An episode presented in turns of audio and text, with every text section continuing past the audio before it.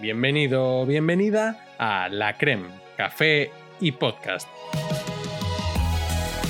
El espacio donde podrás disfrutar de una charla gastronómica en menos de lo que tardas en tomarte un café.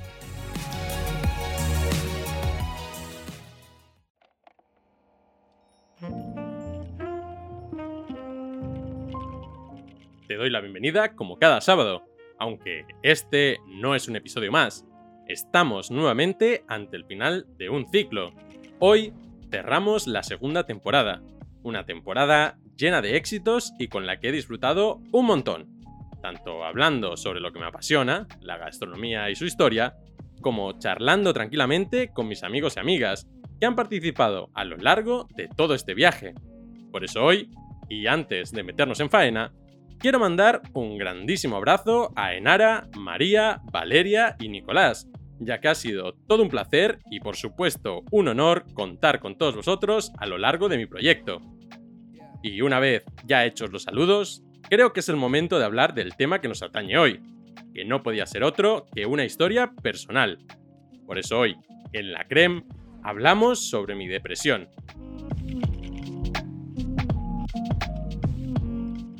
Ahora ya eh, tengo que cambiar de tono un poco, porque lo que vamos a comentar hoy es algo bastante personal y bueno, eh, no os voy a negar que estoy bastante nervioso ahora mismo. Así que empecemos. Eh, bueno, ¿qué es la depresión?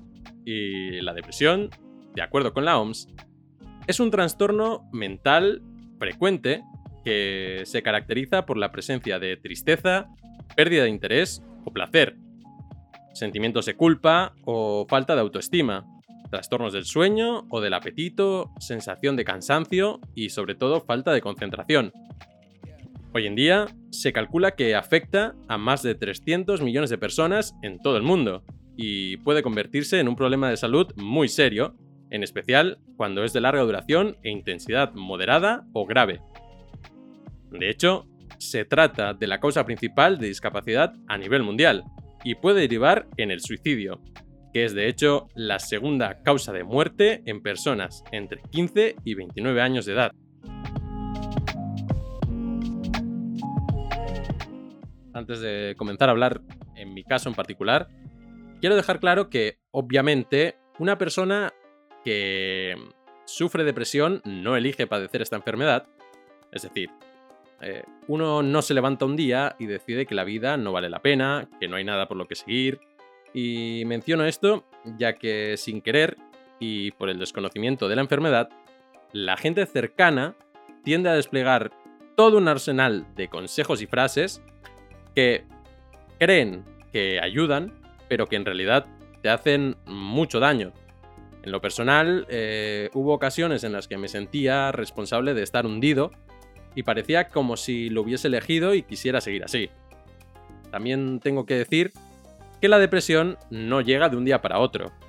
Es un proceso largo en el cual, por factores externos y personales, llegas a un punto de estar tan sobrepasado que te ves con el agua al cuello y además eh, sin fuerzas para seguir remando. En mi caso, considero que fue por la dificultad que siempre he sentido para hablar de mis sentimientos y en especial la carencia que siento a la hora de saber gestionar mis frustraciones. Es decir, eh, yo creo que eso, sumado a factores externos y personales, llevaron a una tormenta que sentía tanto en mi corazón como en mi mente.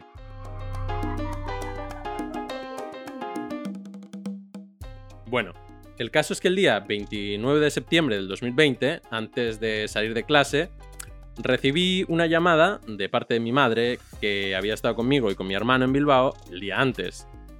Ella dijo que estaba esperándome a la salida de clase de la Escuela de Hostelería Leyoa y me llevó a comer y me dijo, Iron, nos vamos, no te puedes quedar más aquí.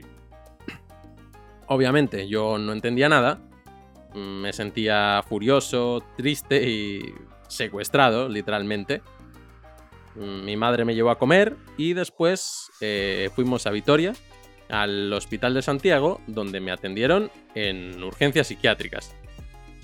Allí pues eh, hablamos por separado con el psiquiatra de urgencias, después eh, los tres juntos eh, el psiquiatra me diagnosticó lo que se denomina trastorno adaptativo depresivo y me derivó con preferencia al área de salud mental de Osakidecha, junto con un tratamiento compuesto por antidepresivos y ansiolíticos.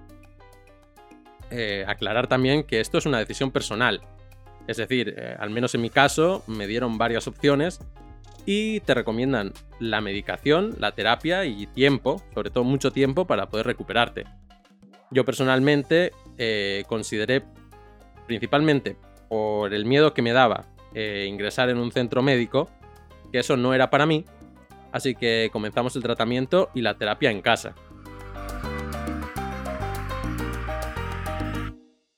Sinceramente, yo sentía que había fracasado en todo, que lo había perdido todo y que, sinceramente, para mí la vida ya no tenía sentido. Pero, como las malas noticias nunca vienen solas, al día siguiente, la casera de mi piso en Bilbao me echó del piso, alegando que yo era un enfermo y que ya no podía vivir con alguien mentalmente inestable como yo. Por lo que finalmente me vi obligado a dejar mi trabajo, mi casa y mi estudio en Bilbao y volver a casa con mi familia y con mis amigos. Bueno, deciros también, esto es bastante obvio, ¿no? Pero que la depresión eh, es una enfermedad muy mala es decir, la mente te pasa muy malas pasadas, valga la redundancia, y tienes pensamientos tremendamente negativos. Sobre todo recuerdo que todos los días eran iguales. Es decir, yo veía que todos mis días eran exactamente iguales.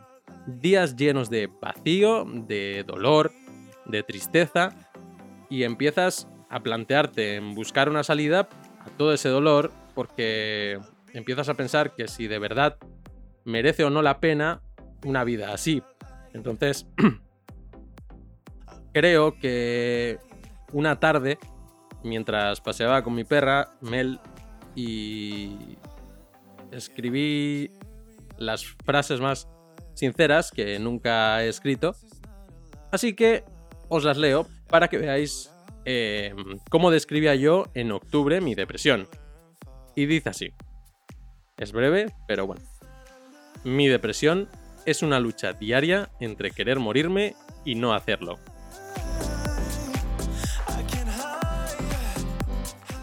Diría que en resumen, estar en una depresión es olvidarte de quién eres, es eh, mirarte al espejo y no reconocerte, no reconocer en qué te has convertido, es sentir miedo y dolor al mismo tiempo, sobre todo recuerdo muchísimo, muchísimo dolor. Yo creo que nunca había sentido tanto dolor porque me tensaba los músculos y luego quedaba muy agarrotado, muy, muy cansado y en general eh, te va consumiendo poco a poco física y también mentalmente.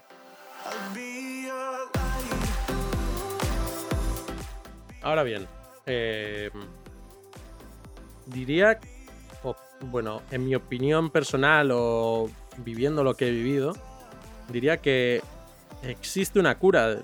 De la depresión se puede salir, obviamente. Entonces diría que, nuevamente, es una enfermedad horrible. Eh, el médico o tu psiquiatra no, no puede decirte cuánto tiempo te queda. Ojalá. Así podríamos ponerle una fecha de caducidad al, sufrimiento, pero eh, no se puede. Entonces, cada persona la sufre de una manera y necesita su tiempo y sus métodos para curarse. Además, eh, te engaña demasiado porque puedes pasar un día bien, dos días bien y crees que te estás recuperando, pero luego vuelves a caer por eso es muy importante tener siempre eh, asesoramiento profesional, gente que te quiera, paciencia y si como en mi caso decidiste tomar la medicación, hacerlo siempre durante el tiempo y en la forma que te lo mande tu psiquiatra. Es decir, no dejarlo antes de tiempo, no consumirlo de cualquier manera, ni en exceso, ni mezclarlo con otras drogas, todo tiene que ir muy supervisado. Durante la terapia eh, siempre te recomiendan la tranquilidad, comer bien y sobre todo hacer ejercicio físico.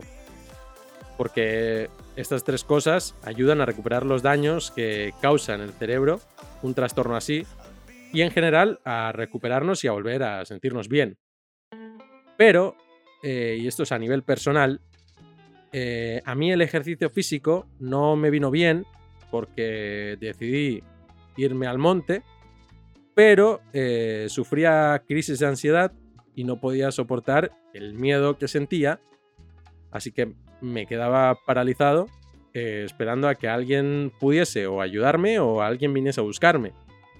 Y personalmente, con 23 años, eh, para mí era muy, muy, muy humillante.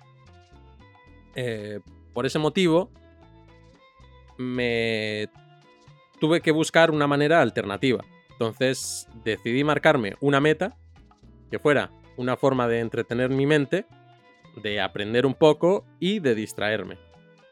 Y así es como nació este podcast, como parte de mi terapia de rehabilitación. Eh, un medio de escape y de relajación al mismo tiempo que me ha ayudado a superar poco a poco todo lo que he estado pasando desde hace ya un año. He dicho mucho últimamente eso de que la cocina salvó mi vida y creo que es totalmente cierto.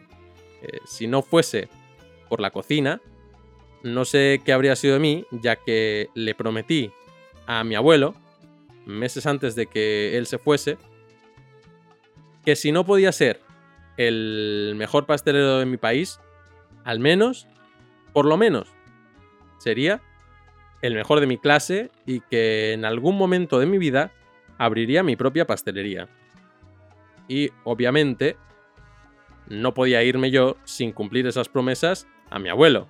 Así que sí, la cocina salvó mi vida.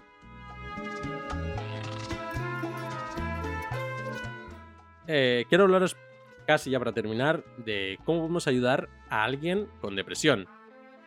Lo que, sinceramente, todos los pacientes de depresión necesitamos es gente a nuestro lado y que nos quiera, que nos dé comprensión, que nos escuche y que nos acompañe en nuestro camino y nos brinde sobre todo paciencia, porque solo el tiempo, la fuerza de voluntad y el esfuerzo personal puede ayudarnos a salir de la tormenta que es la depresión.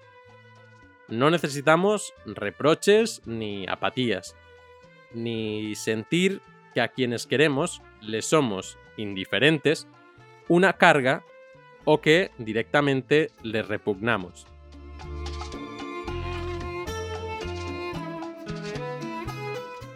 Ojalá nunca sufras una depresión ni ninguna otra clase de trastorno mental.